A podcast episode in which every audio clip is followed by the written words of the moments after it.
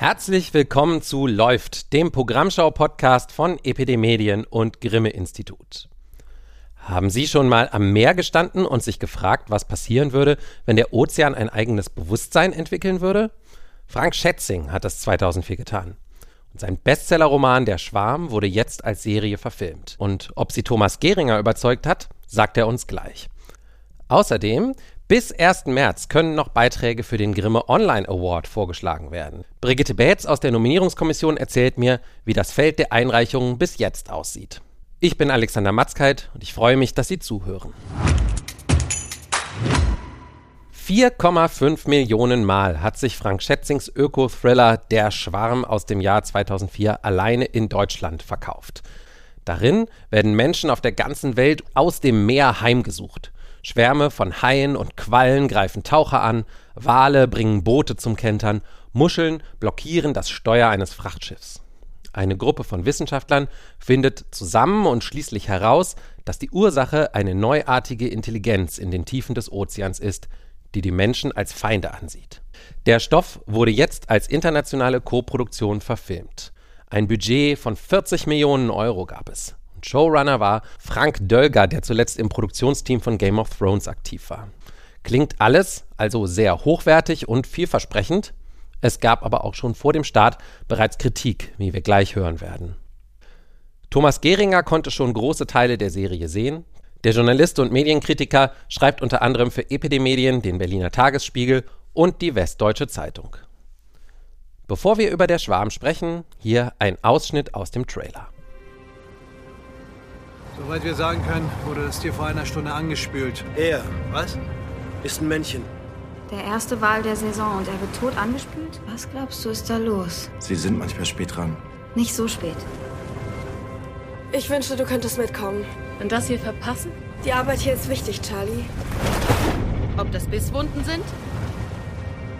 Was sollte ein Orca beißen? Man sagt ja, wir Menschen wissen mehr über das All als über die Ozeane. Ich zeig euch mal was. Du meinst, das war ein Orca? Professor, willkommen an Bord. Captain. Eiswürmer. Du hast doch gesagt, sie seien nur 50 Quadratmeter. So war es, als wir sie entdeckt haben. Was war das? Interferenzen im Kabel. Aber es ist nicht unwahrscheinlich, dass wir es mit einer neuen Art zu tun haben. Je früher wir da nochmal rausfahren, desto früher wissen wir, wie gravierend das Problem ist. Also was mich jetzt als allererstes interessiert, das ist ja ein Roman von 2004, fast 20 Jahre her. Warum gibt es jetzt eine Verfilmung? Naja, äh, es waren fast 1000 Seiten, ist äh, ja ein bisschen äh, ein, ein Riesenroman, der auf der gesamten Welt spielt mit äh, verschiedenen Schauplätzen und äh, das ist natürlich wahnsinnig schwierig tatsächlich zu verfilmen. Hollywood hat es ja wohl versucht, ähm, äh, es wurden Rechte gekauft, aber das hat dann nicht geklappt mit der Finanzierung. Umso mehr reibt man sich natürlich die Augen, dass jetzt das ZDF äh, eine Fernsehserie auf die Beine gestellt hat und nicht irgendwelche äh, globalen Streaming-Dienste. Das ist schon bemerkenswert. Und es geht natürlich nur in internationaler Co-Produktion. Da sind äh, Franzosen drin, Italiener, Österreicher, Schweizer und Schweden, Japaner. Ähm, also man hat da ähm, eine breite Koalition geschmiedet, um das überhaupt auf die Beine stellen zu können. Und das finde ich schon bemerkenswert. In den 20 Jahren haben sich ja nicht nur wissenschaftliche Erkenntnisse geändert äh, und ähm, auch die, der ganze Blick auf die Umweltproblematik, sondern natürlich auch die Medienwelt hat sich sehr stark verändert bekanntlich. Und dass es dann trotzdem gelungen ist, ist auf jeden Fall wirklich mal eine Ansage, sagen aus Europa.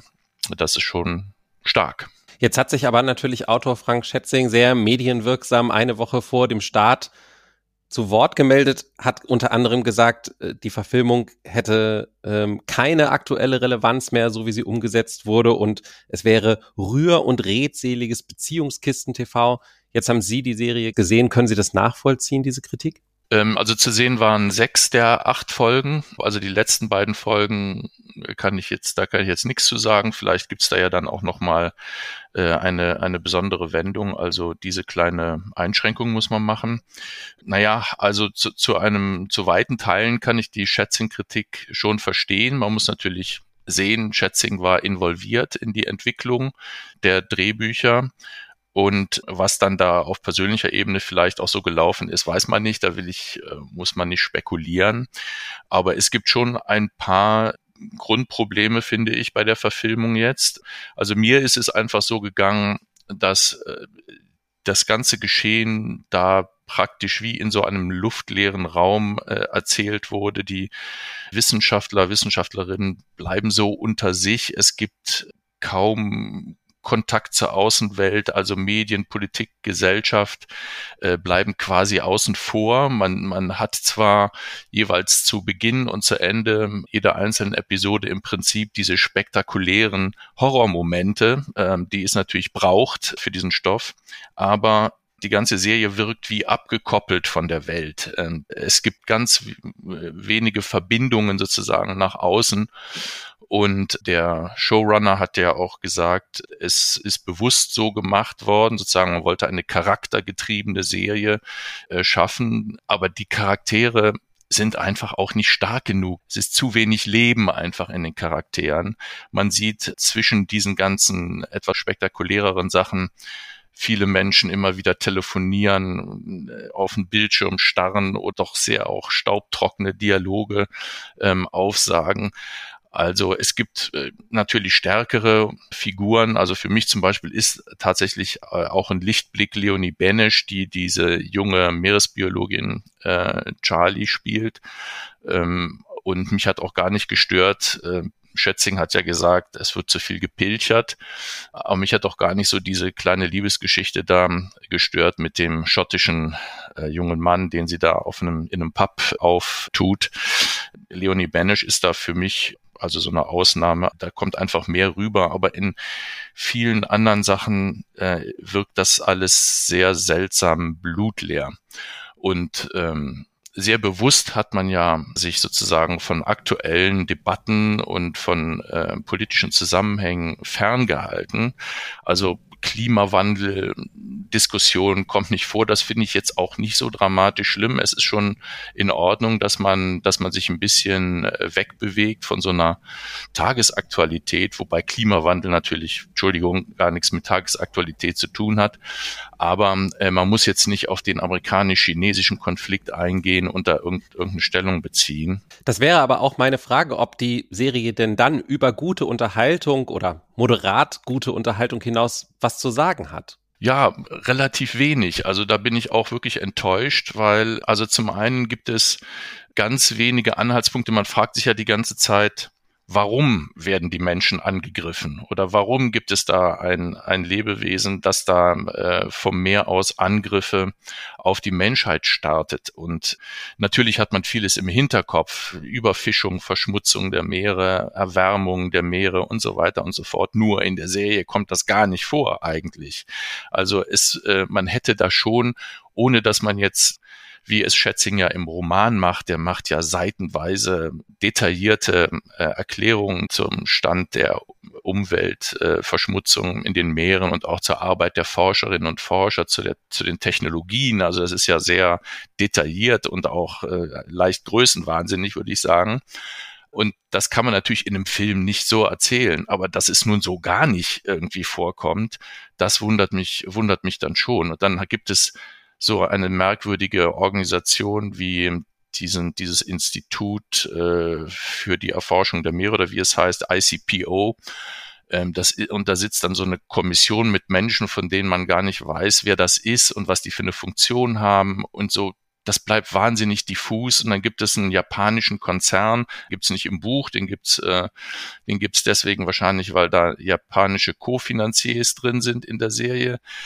Und das ist so diffus angelegt, das Ganze, dass man da wirklich also wenig Anknüpfungspunkte hat und, und es ist lau und so wenig packend erzählt äh, für mich zwischendurch. Also wenn man mal davon absieht, dass es spektakuläre Bilder auch gibt. Also das heißt, es ist keine besonders gute Dramaserie, aber es ist dann noch nicht mal eine besonders gute unterhaltende Actionserie?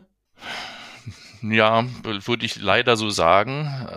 Also man, die, man muss natürlich auch sehen, dass Riesenerwartungen damit verknüpft sind. Ist ja auch eine grandiose Geschichte im Grunde, die sehr zeitlos ist in gewisser Weise, weil, wenn man jetzt nicht ins Detail einsteigt, geht es ja um das Verhältnis von Mensch und äh, Umwelt, von der Art, wie wir uns verhalten haben, wie wir damit umgehen wollen, wenn wir das, da wir jetzt gerade mal erkannt haben, dass es so nicht weitergehen kann. Also da steckt ja alles drin. Es steckt auch stecken auch philosophische Fragen natürlich drin. Ähm, dieses Lebewesen ist ja auch sehr interessant, was Schätzing da erschaffen hat.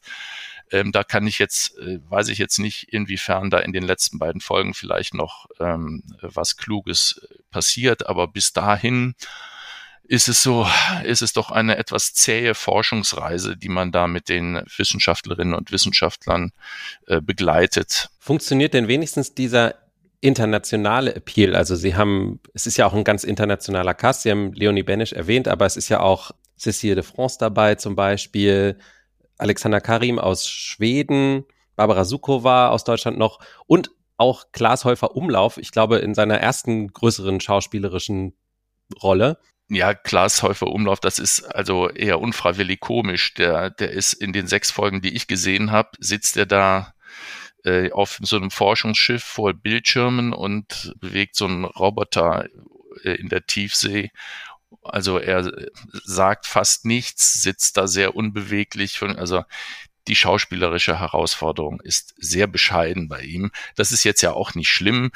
Das muss man ihm nicht zum Vorwurf machen. Und äh, äh, aber klar, es gibt einen internationalen Cast, äh, der auch äh, sozusagen funktioniert, weil es eine gewisse Vielfalt abbildet. Ich, man muss sagen, wichtig ist, wenn man das schaut, dass man möglichst eine Originalversion guckt, weil es natürlich äh, wichtig ist, auch unterschiedliche Sprachen zu hören, nicht nur Menschen aus verschiedenen Ländern äh, zu sehen, sondern auch unterschiedliche Sprachen zu hören. Ganz klar, Englisch ist die Wissenschaftssprache und wenn die da jetzt alle Deutsch sprechen, weil wir uns die synchronisierte Fassung anhören, wird's noch befremdlicher. Die ganze Geschichte ist gegenüber dem Roman auch, das kann man auch äh, loben, etwas diverser geworden. Also wir haben Darstellerinnen, Darsteller anderer Hautfarbe.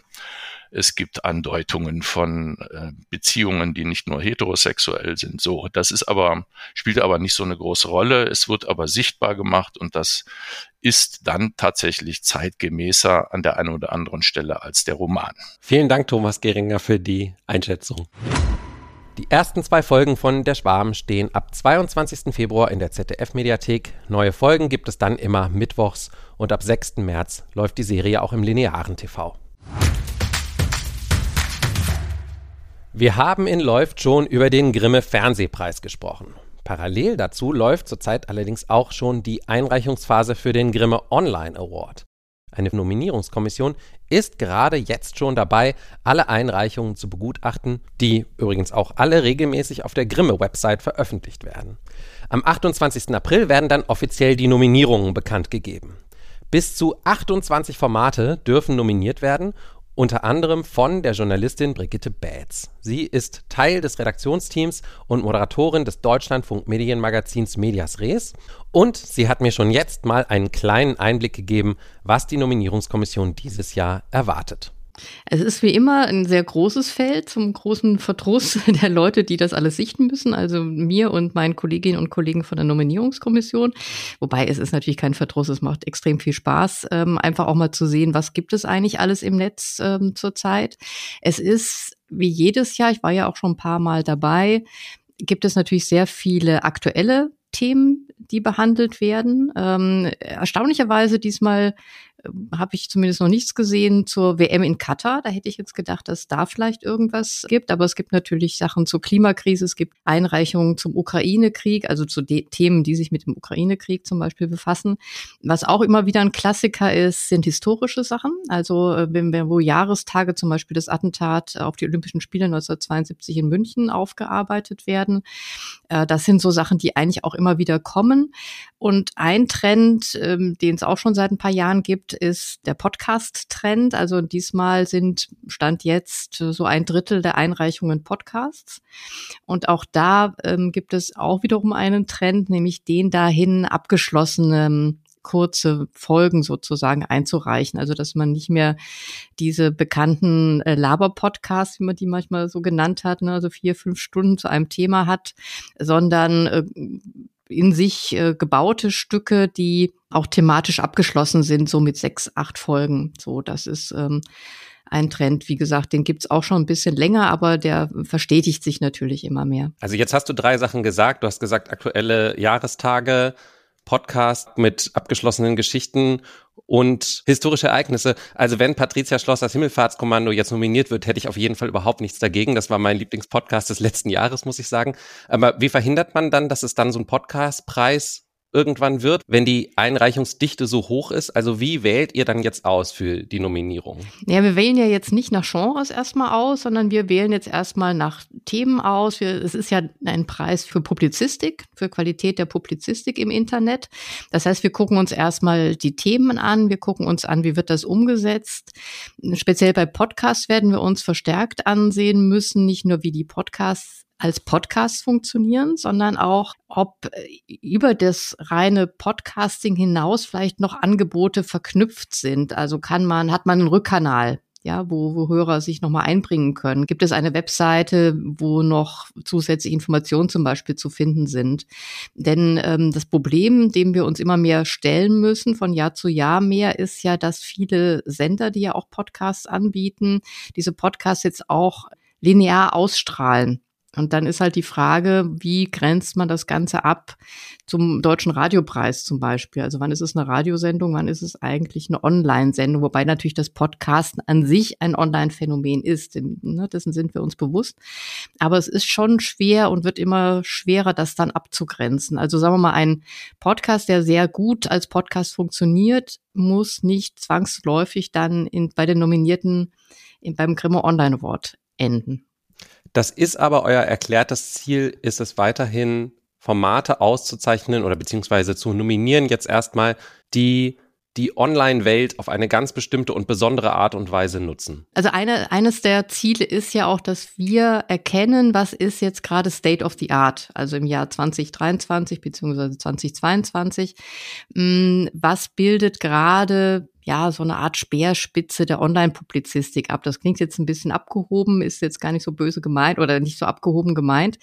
Aber wir wollen natürlich schon gucken, wo werden prototypisch Entwicklungen umgesetzt, ähm, die jetzt gerade zeitgemäß sind. Das ist sowohl, was die Usability zum Beispiel angeht, ist immer ein Thema, wobei inzwischen ja die fast alle Einreichungen unglaublich professionell gemacht sind. Ja, also das war früher ein bisschen heftiger, da waren die Unterschiede größer. Also die meisten Einreichungen sind ja schon auf einem sehr hohen Niveau. Aber das ist halt zum Beispiel so ein Punkt. Also es kann ein ganz tolles Thema sein, wenn ich aber äh, schon relativ schnell gar nicht kapiere, wohin will dieses Projekt hin? Ja, also wie, wo muss ich draufklicken? Also wie, wie kann ich das Ganze für mich nutzen? Dann ist es auch relativ schnell wieder aus dem Rennen. Also es geht, geht um die Usability, es geht aber auch um das Thema. Es geht darum, ist es gut umgesetzt? Dazu gehört ja auch, sagen wir mal, die deutsche Sprache. Es sind ja alles deutschsprachige Angebote, die wir alleine sichten. Ähm, das heißt, es muss schon auch gut geschrieben, gesprochen ähm, und umgesetzt sein. Das sind so, so Themen, also es ist auch was Neues dabei. Äh, kann man interagieren? Ähm, nutzt dieses Angebot die Möglichkeiten, die online eben bietet in diese, dieser Zeit, in der wir jetzt leben? Das sind Sachen, ähm, die wägt man natürlich dann nach im Diskussionsprozess ab. Also es ist ja so, dass wir erstmal für uns, jeder für uns sich alleine ähm, diese Angebote sich anguckt, die auch für sich selbst bewertet und dann sprechen wir im nächsten Schritt dann über die Angebote, die schon relativ weit oben angekommen sind. Ne? Nach einer gewissen Punktzahl wird das geordnet. Und, äh, und in diesen Diskussionen, das dauert ja dann zwei Tage, sehr, zwei sehr intensive und schöne Tage, wie ich jedes Mal finde, ähm, wird dann nochmal gesiebt und dann redet man darüber, warum jeder einzelne manches Projekt favorisiert oder eben nicht. Und das Interessante und Spannende ist ja dann immer wieder, dass Dinge, die, wo ich von vornherein dachte, ja, ja, das kommt auf jeden Fall, wird nominiert, das kommt durch. Äh, und ich merke dann selber aufgrund der Diskussion, die wir führen, ähm, dass ich auf einmal denke, ach nee, so toll ist es ja eigentlich gar nicht, sondern es gibt andere, mit denen wir das ja dann auch gerne vergleichen, die sind eigentlich viel toller und die funktionieren einfach viel besser. Und das ist halt der, der Charme auch, ne, dieses Auswahlverfahrens, dass man sich dann auch selber nochmal hinterfragt. Ja, es ist eine etwas paradoxe Situation. Auf der einen Seite ist online immer noch manchmal so das kleine Geschwisterkind von etablierten Medien. Auf der anderen Seite wandert aus etablierten Medien im Moment alles ins Netz. Wenn man sich vom Grimme-Preis zum Beispiel die Nominierungen im Bereich Kinder und Jugend oder sowas anschaut, sind da schon wahnsinnig viele Online-Formate dabei. Wie gelingt euch das da noch sozusagen ein Alleinstellungsmerkmal rauszuarbeiten und gleichzeitig eigentlich ja fast wie so ein bisschen Feuilleton fürs Netz auch zu fungieren, so dass da eben bestimmte Dinge, die sonst vielleicht zwar ähm, existieren, aber wenig besprochen werden, zum Beispiel in traditionellen Medien, auch mal eine Möglichkeit haben, ins Rampenlicht gerückt zu werden. Ja, ich glaube, das ist das Letzte, was du gesagt hast, ist einfach ein wichtiger Punkt beim Kremmer Online Award. Wir wollen einfach auch zeigen, so, das gibt es, das ist wichtig, schaut euch das mal alle an. So, ne, das ist eine, eine der Funktionen des, des Preises. Ähm, wie es uns gelingt, das abzugrenzen gegen das, was zum Beispiel im Fernsehen äh, gezeigt wird, das ist auch wirklich eine große Herausforderung. Wir lösen die bislang damit, dass wir sagen, ist das jetzt wirklich eine Sache, die so eigentlich vor allem im Netz funktioniert. So, ist das fürs Netz gemacht? Ist das eine Sache, die ähm, dadurch, dass sie im Netz ausgestrahlt wird, sage ich mal, oder im Netz stattfindet, ne, nochmal eine besondere Qualität hat? Also das muss man immer wieder äh, diskutieren, ist nicht immer so einfach. Bis zum 1. März kann man ja noch einreichen. Möchtest du vielleicht zum Abschluss nochmal Mut machen, dass Leute noch mal Sachen einreichen?